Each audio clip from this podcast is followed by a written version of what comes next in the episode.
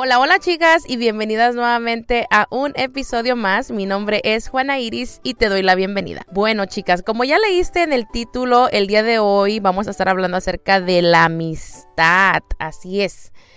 Es un tema que como que no estaba lista para hablar, pero hace unos días estaba hablando con mis chicas que tengo un grupo de fitness y ya no lo vamos a llamar pérdida de peso, no, es de fitness ahora, donde compartimos nuestras comidas, rutinas, etcétera.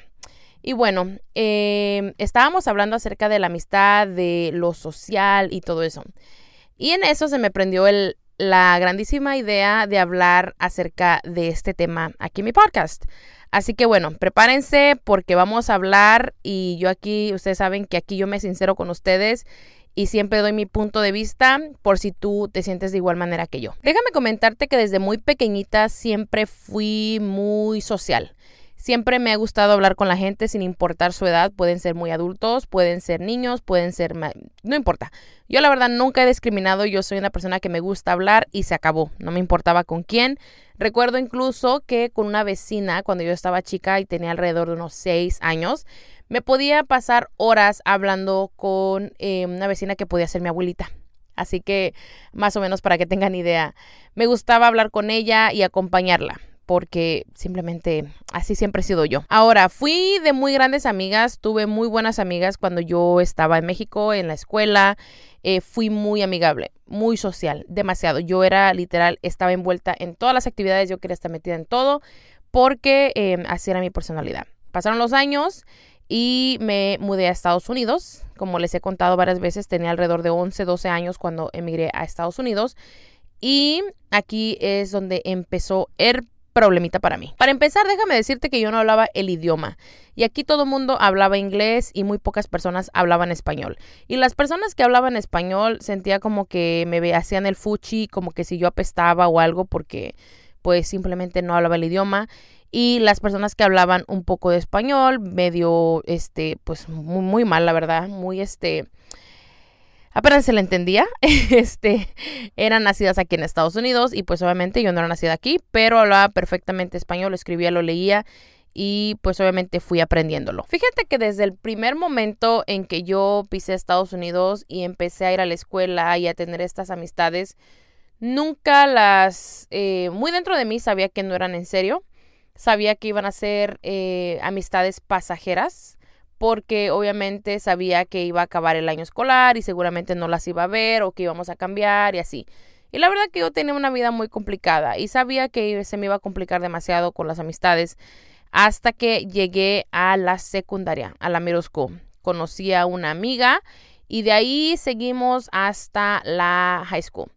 Déjame decirte que esta relación con, ah, con esta amiga, aunque yo ya tuve, o sea, para esto ya había tenido varias amistades, incluso que conocían a mi mamá, mi mamá conoce a sus, a sus mamás, etcétera, etcétera. Eh, déjame decirte que esta amistad de la que te voy a hablar en particular fue la que literal me rompió el corazón. No solamente he aprendido que no solamente te rompe el corazón una persona que tú quieres como pareja, sino también las amistades te lo pueden, te, te pueden romper el corazón y eso fue lo que me pasó a mí. Así que de esta amistad que te voy a hablar, en particular esta amiga, la conocí yo a ella en lo que fue la secundaria. Recuerdo que cada quien tenía su propio grupito que incluso estábamos como éramos como rivales. Sí, sí, pasé por esa etapa también yo.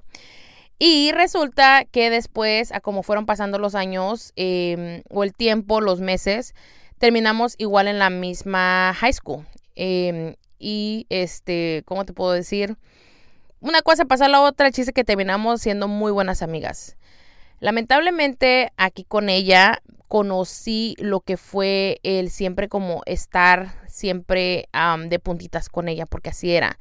A veces sentía que me quería y estaba conmigo, a veces era solamente puro desmadre lo que ella quería y como yo no era la típica chica, ¿no? Que su mamá le dejaba luego le daba chance salir todo el tiempo porque a ella eso era lo que pasaba, porque sus papás trabajaban, eran divorciados y literalmente no estaban tan al pendiente de ella como de una manera u otra mi mamá, a pesar de que mi mamá trabajaba dos trabajos, pero mi mamá sí nos tenía bien cuidaditas, a mi hermana, a mi hermano y a mí, y a ella no. Así que ella tenía literal, o sea, ella le dieron el, la libertad y ella hizo con esa libertad lo que ella se le pegaba a su regalada gana. Em, y yo con ella aprendí muchas cosas que incluso me aterraban, me daban miedo porque decía, ¿qué tal si nos metemos en problemas? ¿Qué tal si te vas a meter en problemas? Aparte de que yo siempre he sido como la mamá de mis amigas, o sea, literal, yo era la mamá de ella, la andaba cuidando de ella misma de las pendejadas que iba a andar haciendo. Y por ende, como yo no, a mí no me daban permiso salir, yo no podía andar para arriba, para abajo como ella. Si yo salía con ella, era literalmente saliéndome o yéndome, yéndome de pinta Em, cuando estaba en la escuela, en el, o sea, fue un relajo, pero yo con ella literal aprendí a andar siempre como que em, de puntitas, como que hoy sí me va a hablar, hoy sí me va esto, hoy sí me va el otro. ¿Por qué? Porque yo, aunque yo tenía otras amistades, tenía otras amigas y así, siempre me ha encantado de tener amistades. Incluso en este país me encanta porque has, bueno, he conocido a personas de muchos países del mundo y también sus tradiciones pero ella en específico, em, pues como que, no sé, hubo ahí algo que me conectó con ella y así fue, y no te voy a mentir, hasta apenas creo que hace un año, dos años fue donde yo decidí literal eh, borrarla de redes sociales y todo para ya cortar, o sea, desde raíz, porque cada quien tenía una vida muy diferente. Eh, obviamente yo me, yo me junté más, más joven que ella, pero ella siguió todavía de parranda, de relajo. Y yo la verdad siempre me di cuenta que con ella siempre traté de pertenecer. Traté de encajar en su grupito.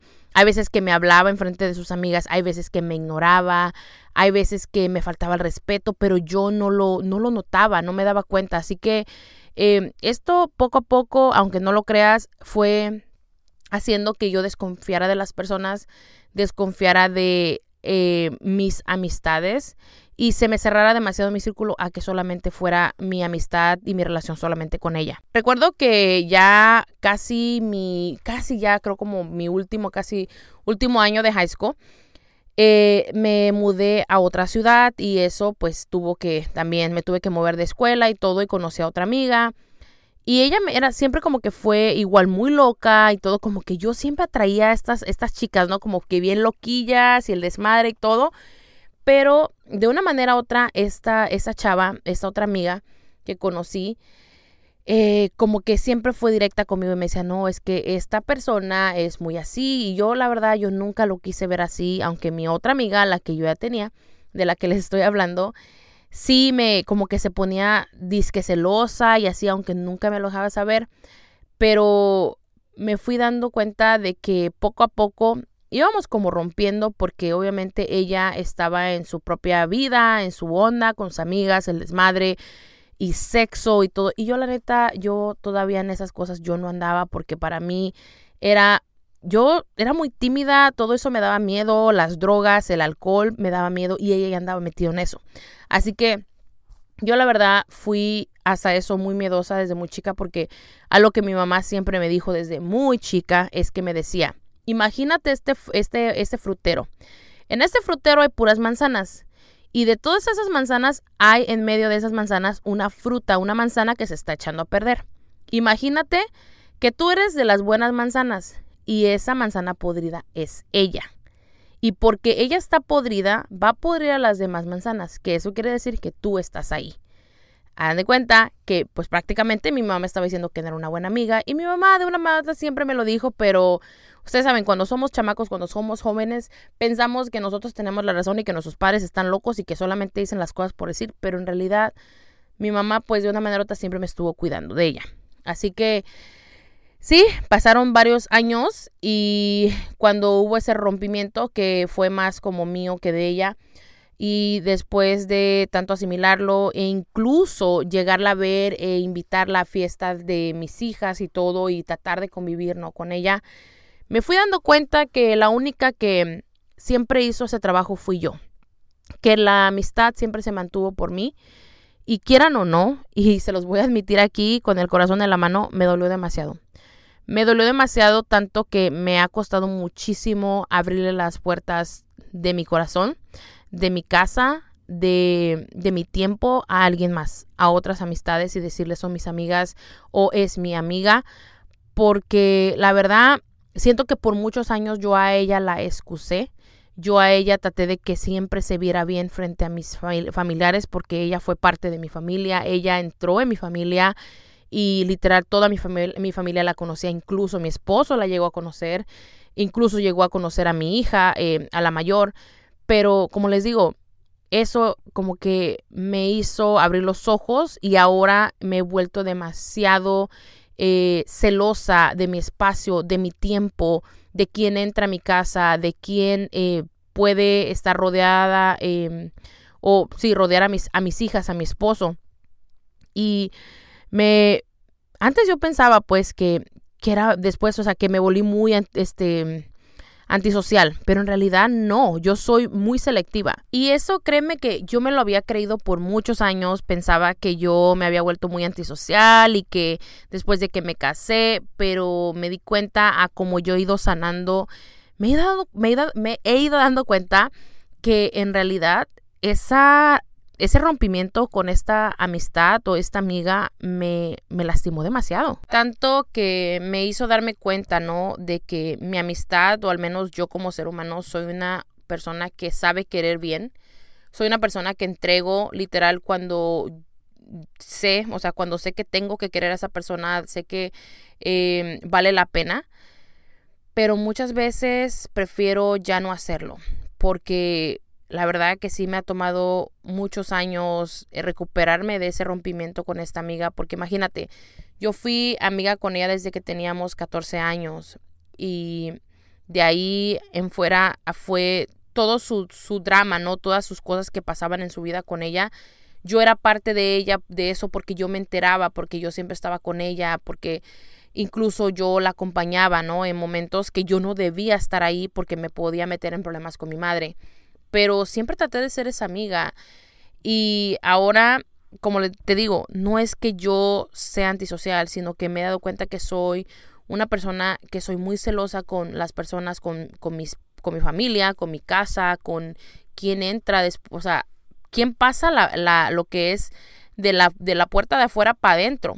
Porque no cualquiera ahora entra, no cualquiera ahora se sienta en mi mesa a comer conmigo, no cualquiera ahora entra eh, y conoce a, mis, a, a mi esposo, a mis hijas, porque eh, incluso ahora puedo, puedo oler a lejos, ¿no? A las personas, su energía, puedo ver qué tan negativas son y prefiero mejor alejarme, prefiero mejor evitar problemas, prefiero evitar conflictos porque con esta persona aprendí que eso no es amistad, y que sí, tal vez en, en, algún momento de la vida va a llegar alguna amistad donde yo sí la voy a querer demasiado y vamos a poder tener una muy bonita amistad y todo como tú quieras llamarle. Pero por el momento, por más que trato y trato y trato, siempre me, simplemente llego al final a la conclusión de que no estoy lista, de que no estoy lista para dar ese paso porque es como una relación con una pareja, que tú tienes que estar comprometida y yo no estoy lista para estar comprometida. Eh, Ahora pienso que como adultos em, que estamos conscientes, ¿no? Que hemos ido sanando, es importante, al menos en mi caso es lo que yo he ido viendo, que no dejo que cualquier persona entre a mi vida porque ya eh, he ido trabajando demasiado y ya como que tengo ciertas expectativas de las personas porque lo he ido trabajando yo porque yo sé que va a haber personas que no se tienen que preocupar, amistades eh, o personas que me rodean, no se tienen que preocupar de eso por mí porque yo estoy muy consciente y porque yo lo he trabajado. Así que por ende me he dado cuenta que yo espero lo mismo de las personas y si las personas no están dispuestas a dar lo mismo que yo, entonces prefiero ni siquiera, obviamente, pues usar o perder mi tiempo, mis energías en, en, esas situaciones o con ciertas personas. Siento que ya por muchísimos años ya me he sentido juzgada, ya me he sentido señalada, ya he tenido que dar suficientes explicaciones a personas que no tenía que hacerlo y ahora simplemente prefiero no hacerlo porque no quiero eh, hacer sentir mal a nadie ni que me quieran venir a tratar de hacer sentir mal a mí, ni querer cambiar mis creencias, mi manera de vivir, la vida, mi manera de ser, porque, pues, como te digo, no estoy lista para estar comprometida con una amistad, no estoy lista. Puedo de vez en cuando y sentarme a tomar un café con una, una conocida o una amiga, ¿no? O sea, pero así que digas, te voy a permitir que vengas a mi casa y que entres a mi casa y que porque mi casa es literalmente un templo, literal. Mi casa es sagrada, mi hogar es sagrado, es mi, mi lugar más eh, seguro de mi familia y mío. ¿Me entienden? Y aparte como mamá muy consciente, es algo que también me ha ayudado y ha hecho que no ignore esas em, red flags, esas banderas rojas que están ahí porque esta amiga me hizo ser tan consciente, pero tan consciente que a la vez le agradezco por lo que hizo que yo viera finalmente para alejarme y darme cuenta de qué es lo que no quiero en mi vida. Así que así mi situación actualmente, chicas. Les abro aquí mi corazón y les cuento porque seguramente no voy a ser la única y seguramente tú has tenido alguna amistad que Ah, te ha traicionado, que tal vez ha jugado con tus sentimientos, porque tal vez eres una persona igual muy emocional. Soy muy emocional, literal, vivo eh, mis emociones a, a todo lo que da. Soy cáncer, por si no sabías. Y creo mucho en eso, creo mucho en, en, en, la intuición, creo mucho en escuchar y tener, obviamente, hacerle caso a mi sexto sentido.